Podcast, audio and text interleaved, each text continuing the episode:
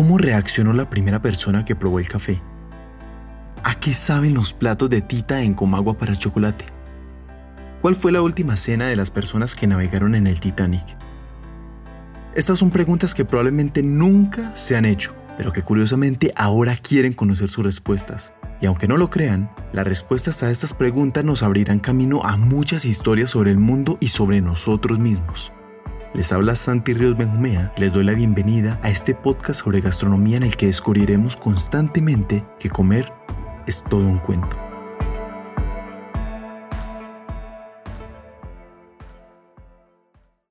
En este episodio vamos a hablar sobre uno de los platos que, por más que lo nieguen muchos puristas y regionalistas, se ha convertido en lo que posiblemente es la comida más amada por la humanidad, la pizza.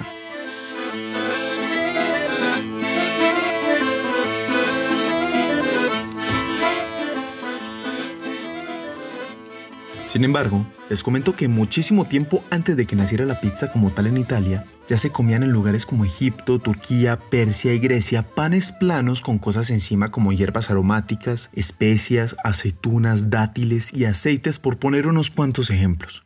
Por lo que el concepto de usar un pan plano como base para comer otras cosas no es algo nuevo, ni mucho menos una creación italiana. Pero esto no quiere decir que la pizza no sea italiana, claro que lo es. Lo que pasa es que como ya hemos mencionado en más de una ocasión, las cosas no nacen porque sí, sino que todo conlleva un proceso de transformación. De igual modo, yo sé que existen muchos antecedentes de la pizza, como el placunto griego, por ejemplo, así como en el mismo imperio romano que se comían otras protopizzas como la schiacciata, la piadina y la farinata. Sin embargo, vamos a hablar de una protopizza en específico, tan tradicional en el Imperio Romano que hoy en día sigue siendo un producto emblemático de la cocina italiana, la focaccia.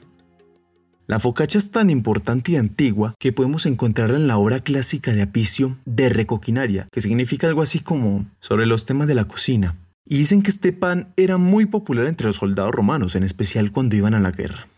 Un dato curioso sobre este libro de Apicio es que esta obra, de la que se cree fue escrita en el siglo I después de Cristo, se conservó tan bien que a día de hoy aún la podemos encontrar, obviamente en mejores ediciones e incluso de forma digital en internet. Solo busquen De Recoquinaria de Marco Gavio Apicio y ahí tienen para entretenerse un buen rato mientras descubren los sabores que deleitaban al antiguo imperio romano. Ahora, ¿cómo fue el proceso para que naciera la pizza? Para esto, tenemos que hacer un viaje al siglo XVIII en una pequeña ciudad al pie del monte Vesubio, el mismo que acabó con Pompeya. Estamos hablando de la ciudad de Nápoles.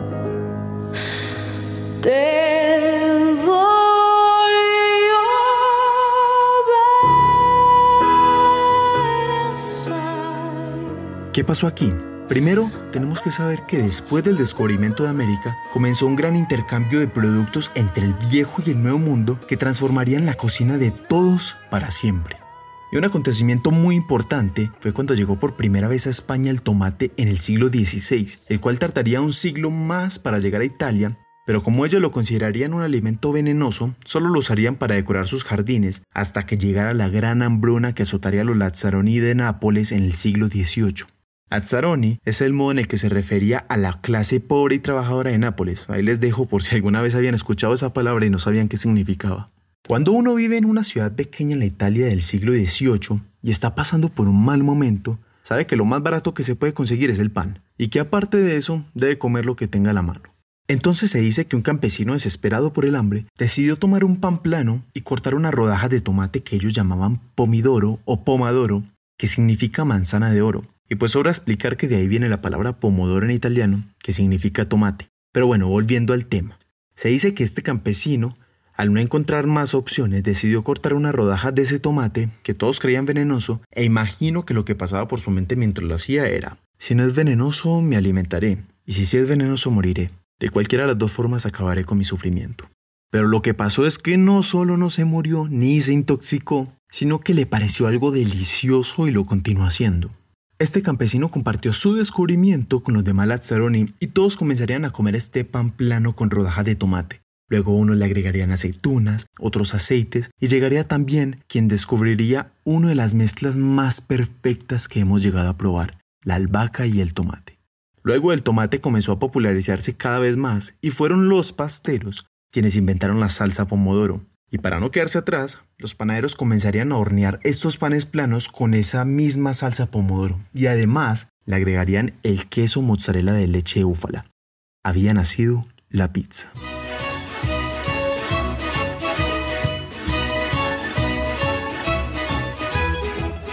Fue tan popular la pizza entre los napolitanos que se abrieron las primeras pizzerías, en especial la pizzería Portalba, que tiene registro desde 1738, lo cual la hace la pizzería más antigua del mundo. Incluso hay datos que dicen que la pizzería ya funcionaba desde 1732 bajo otro nombre. De igual modo, sigue siendo la pizzería más antigua. Por cierto, esta pizzería sigue abierta hoy en día. Y con estas pizzerías se viene el nacimiento de la famosísima pizza napolitana, que se refiere a las dos pizzas más populares de Nápoles, la marinara o marinera, que no tiene nada que ver con sus ingredientes, pues no incluye nada de mar, sino que se llama así porque esta pizza con salsa pomodoro, ajo, orégano y aceite de oliva era la más popular entre los marineros y los pescadores. Y es por este motivo que se llama así. Y la otra famosa pizza napolitana es la pizza margherita o margarita, que es la más famosa por la leyenda de su origen. Y sí, digo que es una leyenda porque no sabemos a ciencia cierta si sucedió así. Aunque a mí personalmente me gusta creer que sí, porque hay historias que son tan bonitas y románticas que es triste que no sean ciertas, como cuando Galileo dejó caer dos esferas con diferente peso desde la torre inclinada de Pisa mientras tenía una gran muchedumbre observándolo. O cuando a Newton le cayó una manzana en toda la cabeza y así crearía su teoría sobre la ley de la gravedad. O como cuando el pastor Caldi descubrió el café al observar cómo sus rebaños enloquecía al consumir unas cerezas desconocidas. Como digo, es muy probable que las cosas no hayan pasado así, pero es bonito imaginar que sí. Entonces, la historia de la pizza margherita nace de la gran popularidad que había cobrado la pizza en toda Italia, tanto que el mismo rey primero de Saboya y su esposa, la reina Margherita Teresa de Saboya, visitaron Nápoles con el fin de probar esta famosa pizza de la que todos hablaban. La leyenda cuenta que a los reyes los recibió uno de los pizzeros más importantes de Nápoles, Rafael Espósito, el cual les prepararía tres pizzas diferentes de la cual solo conocemos la que eligió la reina Margherita. Era una pizza que incluía simplemente queso mozzarella, salsa pomodoro y hojas de albahaca fresca, la cual eligió porque sus colores le recordaban a la bandera italiana. Desde entonces, cuenta la leyenda, a esta pizza se le es conocida mundialmente como la pizza margherita o pizza margarita. Pero hay otro momento importante para la historia de la pizza y es la gran migración italiana que se dio durante la Primera y la Segunda Guerra Mundial.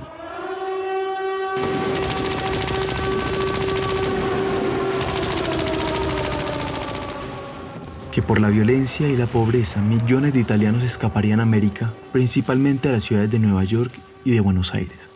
Sin embargo, en Nueva York ya conocían la pizza, pues una familia italiana había abierto la primera pizzería a comienzos del siglo XX pero al llegar más italianos se formarían colonias y las pizzerías serían cada vez más populares. De igual modo, lo que terminó de disparar la popularidad fueron los soldados americanos que regresaban de la Gran Europa y que ya habían probado la pizza por allá. Así que cuando llegaban a Nueva York, viajaban directo a las colonias italianas en busca de la famosa pizza que tanto les había gustado en Italia. Las pizzerías tendrían un éxito tan grande en Estados Unidos que en 1958 deciden franquiciar el negocio y nace Pizza Hut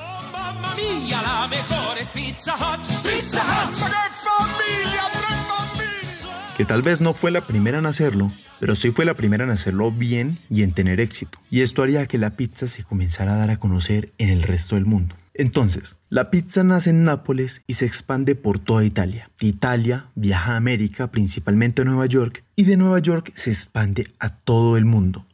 Pero recordemos que también existió una gran migración a Buenos Aires, donde la pizza no se convertiría en un éxito comercial como en Estados Unidos, sino en una identidad cultural. Y si no me creen, les voy a ayudar a dimensionar la importancia de la pizza para los porteños.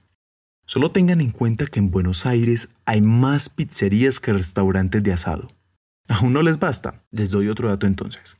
Argentina es el país con mayor cantidad de pizzerías por habitantes en todo el mundo, superando incluso a la misma Italia y Estados Unidos. Supongo que ahora sí logran dimensionar la importancia de la pizza para los argentinos. Pero no solo ha sido importante para los argentinos, sino para todos. Y por este motivo existe una variedad inimaginable de pizzas como la pizza de Chicago, que se hace con una masa mucho más gruesa y se prepara en un recipiente especial. También está la fogaceta argentina, que son dos cortezas de pizza rellenas con muchísimo queso y se le agrega cebolla encima.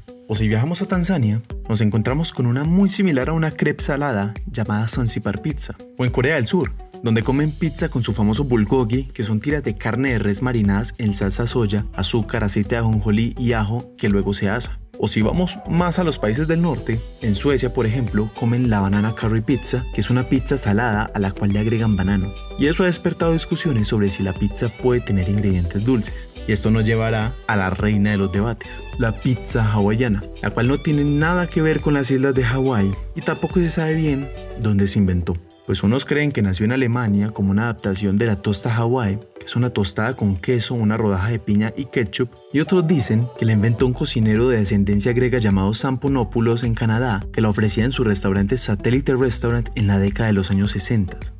Sea de donde sea la pizza hawaiana, podemos decir que es posiblemente una de las versiones más famosas en el mundo porque hay tantas personas que la aman como personas que la odian. Pero son peleas pendejas porque sigue siendo pizza. Y como hemos visto, la pizza ha dejado su huella en cada rincón. Por lo que me atrevo a decir, a cuesta de quienes piensen lo contrario, que la pizza es el plato típico del mundo.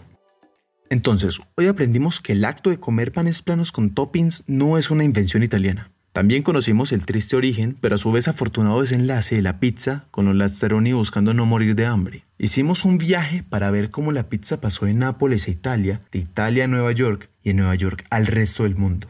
También en nuestro viaje al sur logramos dimensionar la importancia cultural que tiene la pizza para los argentinos y finalmente, en un resumidísimo viaje por diferentes países, concluimos que a pesar de que los humanos nos sentimos tan diferentes los unos de los otros, siempre nos unirá el amor por la pizza. Así que buen apetito e mangiamo. Gracias por haberme acompañado en este viaje donde pudimos apreciar una vez más que comer es todo un cuento. Si desean participar y recomendarme temas para futuros episodios o para realizar alguna colaboración interesante, me pueden encontrar en Instagram como arroba santirriosb, donde me podrán seguir y escribir. Además, no se olviden de suscribirse al podcast para que estén siempre actualizados de cuando se subí un nuevo episodio. Les recuerdo que les ha hablado Santi Ríos Benjumea y los espero en este mismo espacio donde compartimos el buen gusto por aprender. Hasta pronto.